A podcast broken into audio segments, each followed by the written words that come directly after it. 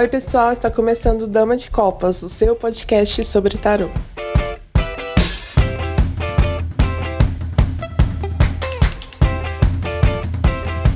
Oi, pessoal, estamos aqui mais um episódio do Dama de Copas. Eu sou a Thaís Camargo. Eu sou o Manuel J. Santos. Eu sou o Júlio Soares. E eu sou a Kelma Maziero.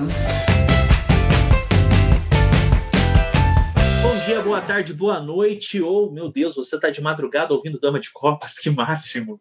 Vamos para mais um episódio da série de respostas ao pessoal que respondeu o nosso concurso cultural, do qual o do Borges foi o vencedor, e foi o nosso primeiro Dama às Cegas. Hoje a gente vai falar ah, sobre a questão é, passada pelo perfil Cards Living, Uh, eu procurei o seu nome, mas o seu nome não estava no seu perfil, então você vai ser chamado de Cards Living durante o episódio, me perdoe. Como a mídia pode ou não influenciar a forma como entendemos o tarô? Filmes, novelas, séries, pessoas caricatas dando entrevista. A pergunta foi muito boa, mas ficou difícil responder uma pessoa cujo nome a gente não conhece, mas vamos tentar. E aí, gente, o que vocês acham?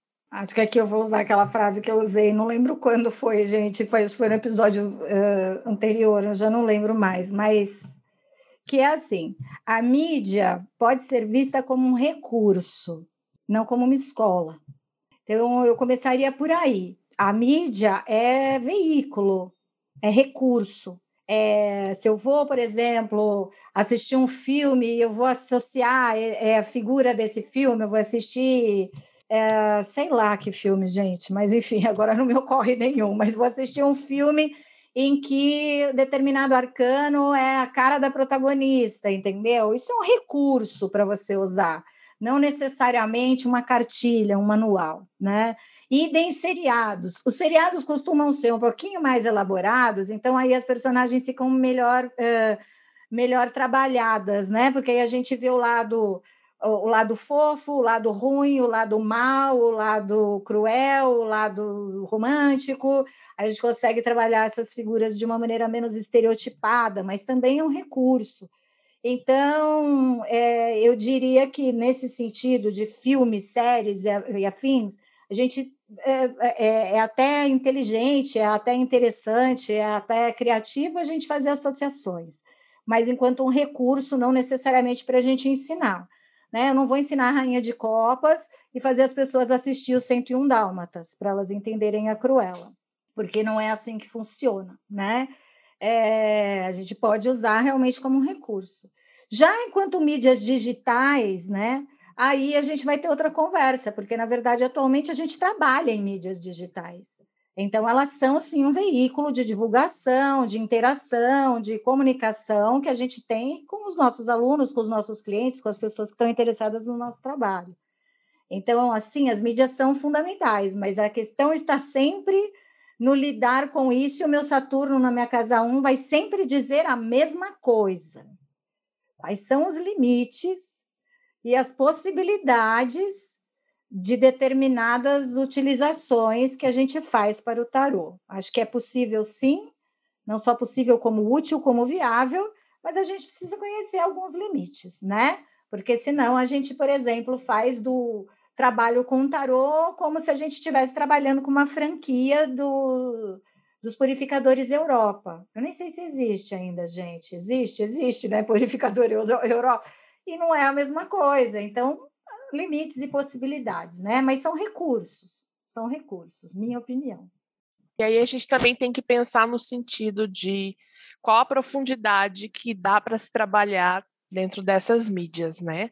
Até na questão de próprio Instagram, YouTube, é, que muitas pessoas às vezes utilizam é. dessas mídias para aprender tarô. E aí a gente tem um problema Aham né? Porque ali é um veículo é, de divulgação ou de esclarecimento, mas para te causar uma reflexão ou para matar alguma curiosidade, porque ali a gente não tem espaço nem tempo suficiente para ensinar o tarô de uma maneira satisfatória. Então a gente tem que ter um pouquinho de cuidado nisso também, de entender o papel de cada de cada lugar. Né, o lugar da mídia ela está ali para é, levantar questionamento, de esclarecer pontos específicos, de levantar reflexões uh, e não de ensinar tarô, tá? Então temos que ter cuidado com isso daí também. E aí falando sobre mídias ainda, porque eu acho que essa pergunta ela abre para esses dois lugares, tanto essa questão do, de uma mídia usada, utilizada como uma forma de levar informação sobre tarô, e também uma mídia que utiliza do tarô para construir um roteiro. Né? Igual a gente tem filmes que às vezes tem ali é uma pessoa que joga cartas, seriado, enfim. E aí a gente entender também qual o papel que essa mídia traz para dentro do nosso universo do tarô profissional e aí eu já tenho mais pé atrás ainda, porque eu acho que uh, a mídia em si, né, seja filme, seriado, novela, como eu já falei, ela não tem um conhecimento acerca do tarot com uma profundidade para fazer um trabalho legal que ajude a, por exemplo, quebrar estereótipos ou esclarecer as pessoas. Eu acho que elas fazem esse papel inverso, pelo menos os que eu tive contato, né? A gente tem esse é, esse papel de reforçar estereótipos. Então, se você parar para prestar atenção, a gente sempre vai ver, ah, uma novela que uma pessoa joga tarô. Vai ser sempre aquela mulher que usa preto, que é chamada de bruxa, é, ou que está numa tenda, né, que é a cigana da novela. Então, a gente entender até que ponto isso é legal ou não sabe? Para as pessoas leigas que estão tendo esse contato com o tarô e até que ponto isso ajuda ou atrapalha o nosso trabalho como cartomantes profissionais. Né? Então, dá para pensar nesses dois pontos de vista. Era Nossa, isso. Nossa, aí um minuto, juro. O Emanuel estava assim. Ele foi. Não, vai, vai, vai, vai, ele vai. pegou impulso e eu cortei, desculpa, mas assim, a Thaís, que coisa santa que você falou santa. Por quê? Porque existe uma diferença entre o entretenimento e o aprendizado. E, consequentemente, para quem produz nas mídias, também vai existir essa diferença. Então, por exemplo, quando saiu lá o filme, documentário do, do Walter Mercado, por exemplo, eu vi muitos posts que estavam confundindo o papel do documentário, né? Ou seja, a feitura do documentário com o papel e a função do Walter Mercado. Por quê? Porque o documentário foi bem feito, o trabalho foi bem feito, então a gente sai, né, da, do Netflix, como a gente saía antigamente do cinema, totalmente envolvido com aquilo, porque a obra foi bem feita. O que não significa que aquilo que está sendo retratado, ainda que seja um documentário, seja na sua íntegra o que de fato aconteceu ou fale sobre a finalidade daquela determinada pessoa, daquela determinada história, tá certo? É uma obra, é uma obra de arte que sempre terá recortes e sempre será editada de alguma maneira. Então a gente precisa ter essa distinção Recentemente, Andrea Cogan fez uma resenha sobre aquele seriado que chama Surviving Death, tá? Que é sobre pós-morte. E que tem esse documentário no Netflix. E ela trouxe uma resenha para, para falar sobre quais foram os profissionais que foram selecionados para fazer esse seriado, esse, essa, na verdade, acho que é uma minissérie, né? Mas enfim, para fazer, é documental, então, assim, tal autor foi chamado, tal autora foi chamada, eles foram em determinados institutos e ela sentou para fazer uma resenha sobre a equipe que construiu, que ajudou a construir aquela série. E ela disse: a equipe é muito boa, realmente o pessoal que participou é um pessoal estudioso, é um pessoal de determinadas universidades respeitadas, então, foi um trabalho bem feito, com cuidado. Ela não estava ali analisando se aquilo era bonito, feio, se ela gostou das pessoas ou não, se aquilo valeu a pena ou não. Então, eu acho que a gente precisa aprender também nessa questão das mídias, a gente precisa aprender a olhar para essas coisas, a gente precisa aprender a assistir essas coisas. Você gostou do que o Walter Mercado representa ou o trabalho de pesquisa feito por trás foi um bom trabalho? Percebe? São coisas totalmente diferentes. porque as mídias são um recurso. Você não está lá para sentar e aprender sobre a vida do Walter Mercado, você está vendo uma obra a respeito da, da vida do Walter Mercado que deter, usou determinado recorte. Percebe? Então é muito essa, é, o olhar para a mídia, ele precisa ser um olhar de critério, né? Não de catequese, como falou a Thais. Eu, só, eu sei que foi cumprido, mas é que a Thais levantou uma bola fundamental que é assim: parem de assistir filmes, seriados, como se aquilo representasse 100% a realidade, incluindo The Crown. Que se você vai assistir, você percebe que tem uma romantização por trás, tem uma ideia que o diretor quer passar. E essa ideia não necessariamente representa a vida da pessoa que está ali como protagonista de determinado trabalho. São coisas importantes para a gente considerar. Então, você fala isso, eu lembro do pessoal chegando na graduação de História com o código da Vinci debaixo do braço e achando que é isso aí. Nossa. É a questão do romance versus Exato, o gente. levantamento documental analisado a partir de uma baliza historiográfica adequada. Perfeito, perfeito, é isso mesmo. Então aí rola toda aquela. Rolou, né? Para variar comigo, sempre rola esses babados, essas polêmicas de nossa, mas o Walter Mercado, porque a pessoa assistiu o documentário e ficou profundamente tocada, porque foi bem feito. Sim. Tá com som bem feito, a edição tá bem feita, a montagem tá bem feita. Então você assiste e você fala: Meu, o cara era uma figura, o cara era sensacional, ele representa, ele, ele mudou o esoterismo. Aí você fala: Então, pera. Devagar. Em que livro você leu isso? Que pesquisador ou que pesquisadora trouxe à tona a história do Walter Mercado enquanto um elemento que realmente fez uma diferença na história do esoterismo, por exemplo, no Brasil? Não da mídia. Sim. Porque a história do Walter Mercado é muito mais a história da mídia do que do Walter Mercado, porque ele é um personagem. Então, essas percepções se a gente não tiver, a gente vai confundir, gente. A gente vai assistir 101 Dálmatas, acho que é 101 Dálmatas que chama, né? Para entender a Rainha de Espadas como Cruella. E não é assim É. que funciona. É, e, e a gente, assim, eu, o, o recorte do meu doutorado está voltado para essa questão do, do caricato, de certa forma, porque é o jogo de tarô na literatura. Mas ali existe essa perspectiva de essa pessoa estudou o tema para produzir essa cena, ou essa pessoa reproduziu um, um imaginário, uma mentalidade acerca do que é ser cartomante, do que é ser tarólogo, do que é jogar tarô. Então, isso assim, gente, daqui a alguns anos vocês vão ter notícias, é, ou talvez daqui a algum tempo um, um artigo meu. Mas quando eu penso nessa sua pergunta, o que me toca, o Carrot Living, é o seguinte: é, para mim, o maior problema em termos de, de, de caricatura no tarô é um, um tema extremamente atual que se chama meme. Meme, para mim, é o suicídio do cartomante. É legal, é, é bacana, é, mas ele vai trabalhar tudo aquilo que a gente tenta evitar. Ele trabalha o estereótipo.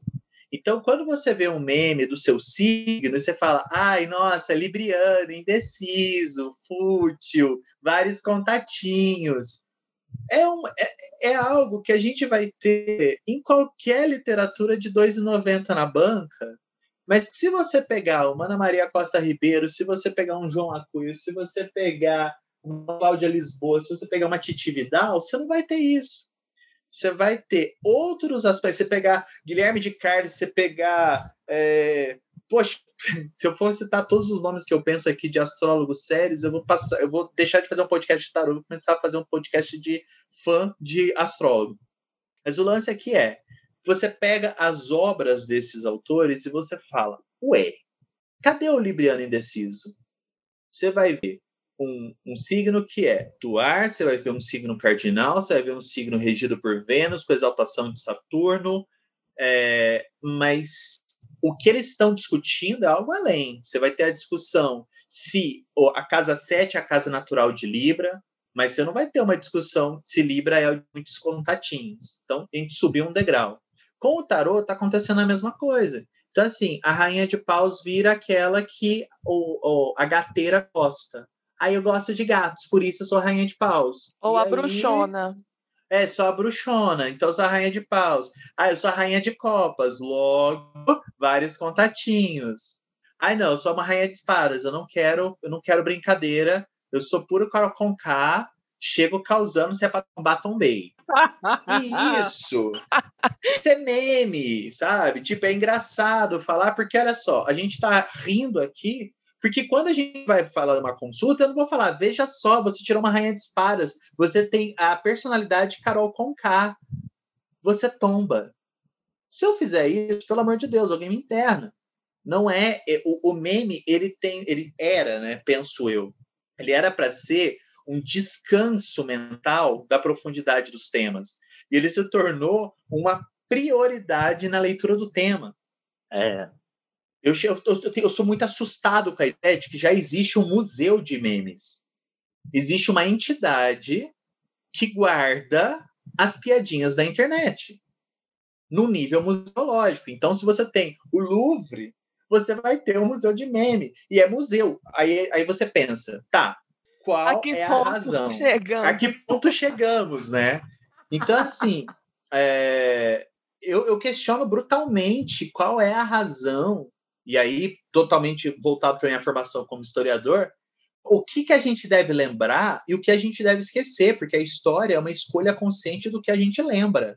É uma escolha consciente daquilo que a gente constrói como texto, como discurso. E aí, qual é o discurso contemporâneo do tarô? Eu, daqui a alguns anos, vou ter vergonha de falar que o discurso contemporâneo é o meme. Entendeu? Tipo, é claro, eu não preciso ler é, quem escreveu no século XIX, XVIII e XVII, porque também é datado. São textos datados para aquela época que atendem a determinadas contingências. Nós temos os memes hoje que atendem a determinadas contingências, mas aí é a questão do critério. O que os profissionais que eu admiro estão lendo? Eles estão lendo meme no Instagram? Ou eles estão lendo as obras que eu também estou lendo? Qual caminho eu estou trilhando a partir da minha busca por uma formação mais aprofundada. Então, o que me incomoda, cards living, é o bendito do meme. O meme, para mim, é um problema. Mas aí, Manu, é que tá, né? Você está trazendo aí uma questão, que é uma questão que eu, infelizmente, eu ainda, pelo menos, eu acho que ela é pouco debatida no nosso ambiente é, que é a questão de fazer uma autocrítica.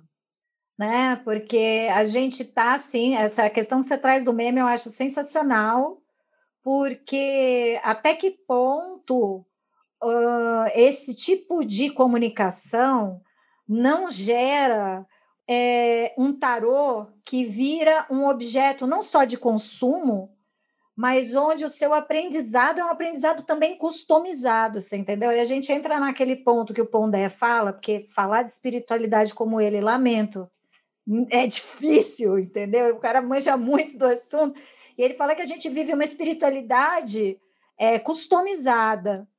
Ele fala que Jesus Cristo é um, é um, é um, como é aquele termo, gente? É um, não é um royalty, peraí, é um é um bem de consumo. Como fala isso em inglês? Júlio, me ajuda. Souvenir? Que Jesus Cristo. Oi? Um souvenir?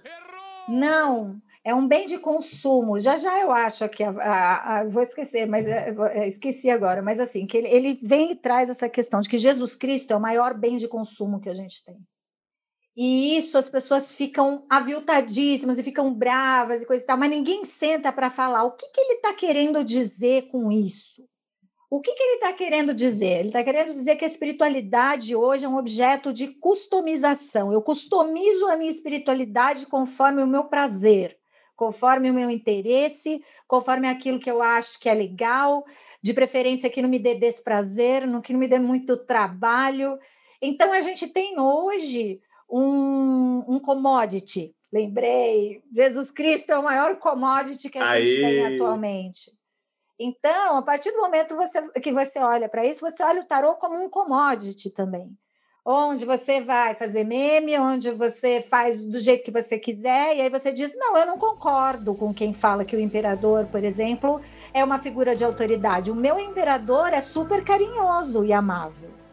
E aí você está customizando, Uau! entendeu? Sua, é, é, quantas vezes eu já ouvi isso? Gente, eu não É, ai, o eremita de vocês é assim? É demorado, lento? Gente, meu, meu eremita é ótimo, assim, é Nossa, super olha, rápido, olha o assim. peso que a gente É. coloca É no uma artigo e Sim. menos no, no tema, no conceito. Sim, O meu mago, O a meu. minha papisa. O meu Papa, o meu Papa, o Papa fala comigo e me diz que ele não é essas coisas que vocês falam por aí. Ou seja, quando você entra num processo que, que o tarô é um commodity, entendeu? O tarô é um bem de consumo em que Nossa, você o coloca tarô virou nele- aquela, aquela, aquele design horroroso do fé, né? Aquela fé que parece uma cruz. Isso! Que tem boné, tem camiseta, tem caneca, tem máscara, tem no antebraço, tem. Ave, pescoço. ave, meu Deus. E que aí você entra, você entra nessa percepção em que a espiritualidade, o religioso, eu não estou falando de religião, não. Falando do religioso, o contato com o religioso, o contato com a espiritualidade, ele vira um bem de consumo, ele vira uma customização. E é, é muito complicado. Então, as mídias, né? é, como o Manu estava falando, é isso. A gente precisa tomar muito cuidado com essas coisas, porque a gente deixa de olhar o tarô como um sistema, como uma estrutura que tem determinado funcionamento, sim, que trabalha os padrões repetitivos, mas interpretações são diferentes, então você tem que estudar, assim como os caras tinham que estudar ler osso dois mil anos antes de Cristo, porque senão não entende.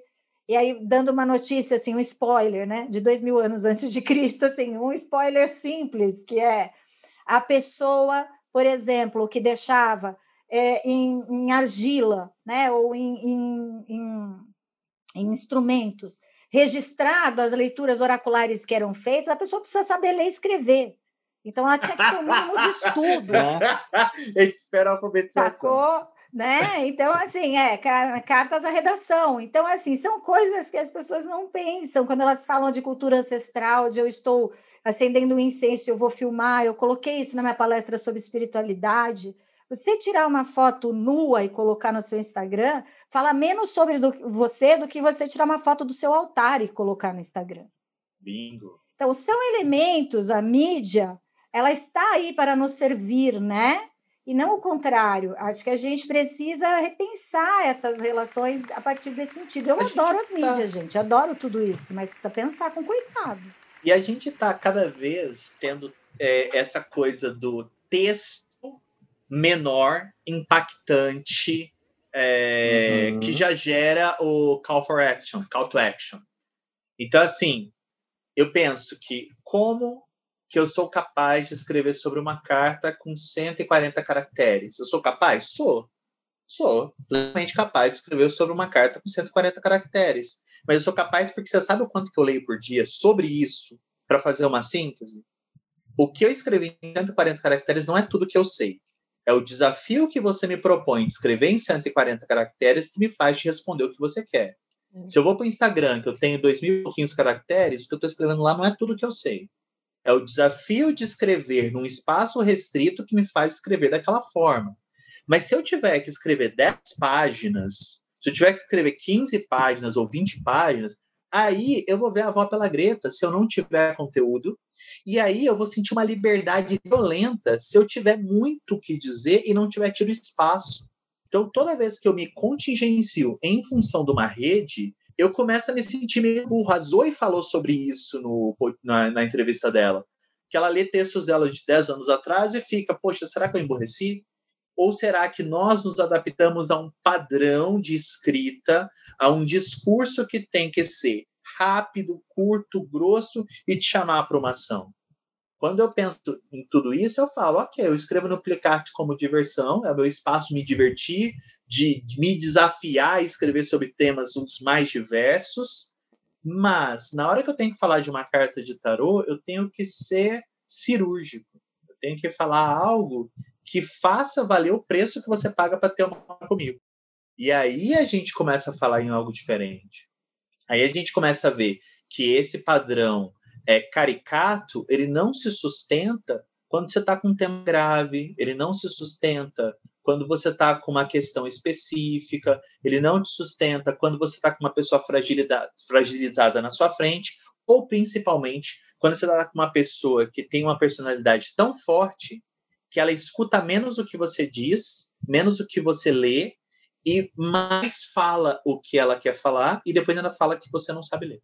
Então, esse preparo só tem que ler muito. Só tem e quando eu falo ler muito, não é um livro não, estou falando ler muito baralho. Você vai ser vai começar a entender como que aquelas cartas se aplicam em contextos específicos. Aí eu quero ver os 140 caracteres responderem para você quando você estiver num caso desse. E assim, vou, é. vou usar essa última fala sua e ainda voltar no que você falou atrás de meme, então, assim, não é que a gente está falando aqui que a gente não gosta de meme, que é contra meme, até porque a gente dá boas risadas, né? Mas é igual. Eu gosto, eu gosto. Não vai colocar música de. Não vai colocar música de sacanagem, não. Eu gosto. Mas é, é bem o que o, o, que o Manu fala, falou agora, né? De entender o propósito daquilo.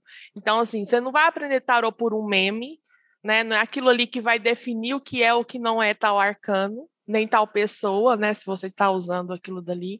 Aquilo ali é um momento de distração. Nossa, encontrei um ponto em comum, dá para a gente falar sobre isso, fazer um meme que vai ser divertido, que vai ser legal, e não utilizar aquilo como uma fonte de estudo ou algo que você vai passar o seu conhecimento, porque é só uma brincadeira. E tomar cuidado também, né, gente, com os memes, que a gente vê muito meme por aí que mais atrapalha do que, né, causa risada. Porque é. reforçar estereótipo não ajuda em nada. Então, vamos pensar, fazer meme inteligente. Pois é, que fico pensando, o meme, assim como o horóscopo, eles são demandas editoriais, na realidade. Então, né, o que a gente vai definir como o início da astrologia moderna foi quando Alan Liu uh, chegou e disse assim, não, eu preciso de um argumento astrológico que caiba para todos. E aí a gente entra nessa noção que existe hoje em dia do signismo.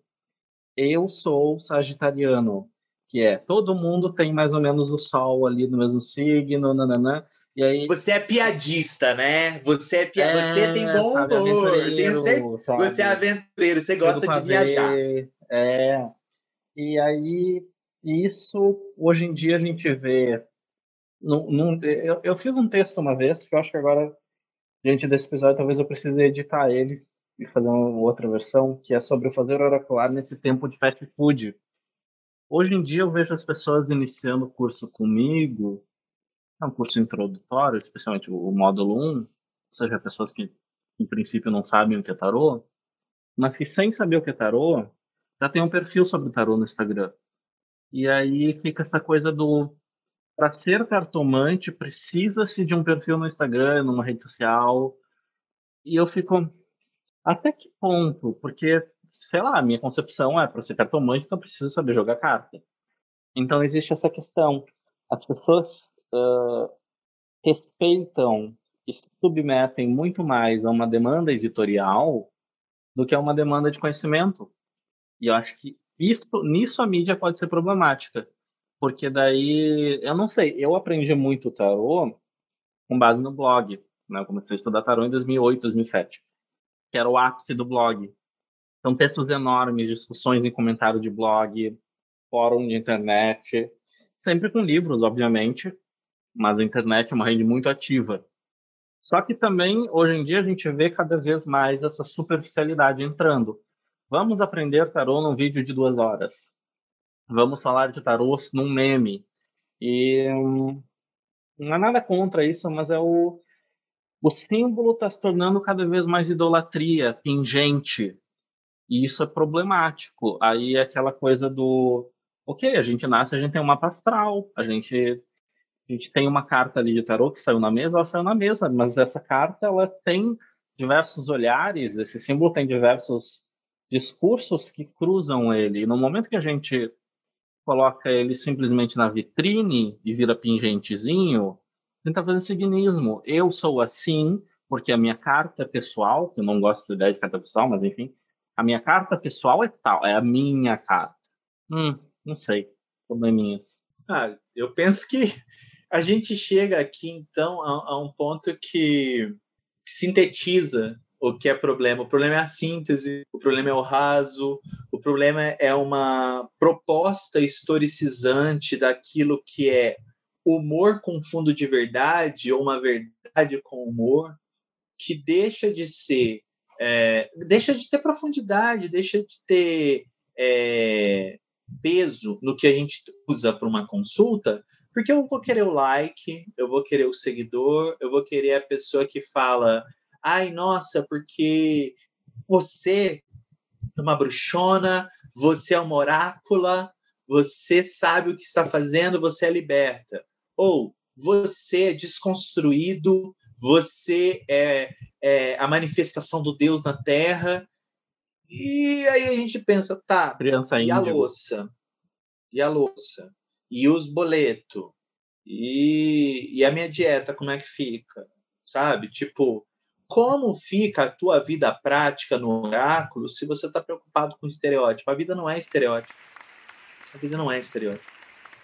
É, é isso aí. É, eu diria, é, eu acho que é isso, é isso tudo, gente, que precisa considerar. As mídias, é, já falei, adoro as mídias, uso, adoro, me divirto desde sempre.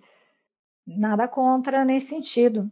Mas eu acho que a gente tem que ter, em contrapartida, um conhecimento bem é, estruturado sobre aquilo que a gente quer desenvolver ou que a gente quer associar com as mídias, porque sem esse amadurecimento a gente pode acabar tendo é, muito mais problema futuramente para desfazer as associações que a gente fez, né? E é aí que tá, é aquela coisa que eu falei para o Manu, né? Que é anteriormente, assim, acho que essa capacidade autocrítica é muito importante até para isso. É o quanto eu tenho condição de abrir um perfil no Instagram, por exemplo, sendo que eu nem comecei a estudar tarô. E o quanto eu tenho condição de ver 50 profissionais falando 50 coisas diferentes e entender que são abordagens diferentes e conseguir conviver com essas abordagens sem ficar criando problema entre um e outro, sem ficar escrevendo para mim falando, Kelma, o que, que, você acha que Emanuel pensa de tal coisa? Entendeu? Ou, aí, você acha que a Kelma é, vai gostar de, sabe? E a gente sair desse pensamento, que é um pensamento de confrontar para tentar buscar uma única resposta, porque a gente quando a gente tenta reduzir o que a gente conhece a uma única resposta, ou a um único autor, ou a uma única experiência, significa que a gente ainda não está pronto. Significa que a gente ainda não consegue conviver na ambivalência. E aí, quando é dessa maneira, a rede social, por exemplo, e as mídias podem ser um grande tiro no pé. Por isso que acho que assim. Vou me né? revoltar né? aqui. Eu quero deixar bem clara minha revolta, eu quero deixar muito claro que eu vou me libertar do mal que me aflige, eu vou desabafar. Ai, não aguento mais você, Kelma, indicando livro. E eu Ai, tô gastando todo o dinheiro que eu tenho em livro. eu não te aguento mais, Júlio, indicando livro. Eu não, eu não tenho mais vida. Eu não alcanço a Vai quantidade aumentar os preços em 2021 por causa Mas a gente, É que a gente enfrenta muitas vezes esse tipo de coisa. Isso não é uma reclamação. Na verdade, isso é uma contestação. Isso é, na verdade, uma prova de que existe uma certa dificuldade das pessoas entenderem a ambivalência que está presente em Sim. absolutamente tudo nessa vida.